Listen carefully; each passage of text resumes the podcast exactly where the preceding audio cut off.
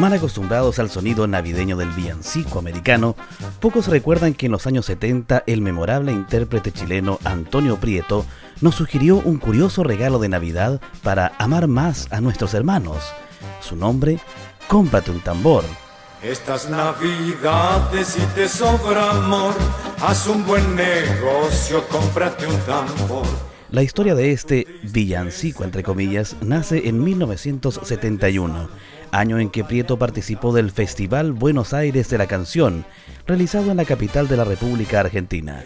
Allí el gran Antonio, por ese entonces un reconocido talento de la TV trasandina, dejó felices a sus seguidores. Guarda tu tristeza, calla tu dolor, no le des al mundo, dale a tu tambor. Vinilos y otros registros con este tema son apetecidos por coleccionistas e historiadores. Incluso hoy Internet nos muestra archivos de sus presentaciones en vivo en radio, televisión y festivales, como en Viña del Mar 1980, por ejemplo. Se fue con antorchas y vítores, en una de las actuaciones memorables de nuestra historia festivalera. un buen color y escribe en las murallas de tu ciudad. Sonríe, por favor.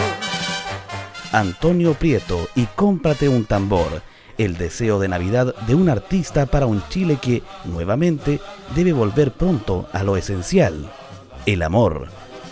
Cuando ni el hermano quiera tu canción, aunque te haga daño, dale a tu tambor, dale a tu tambor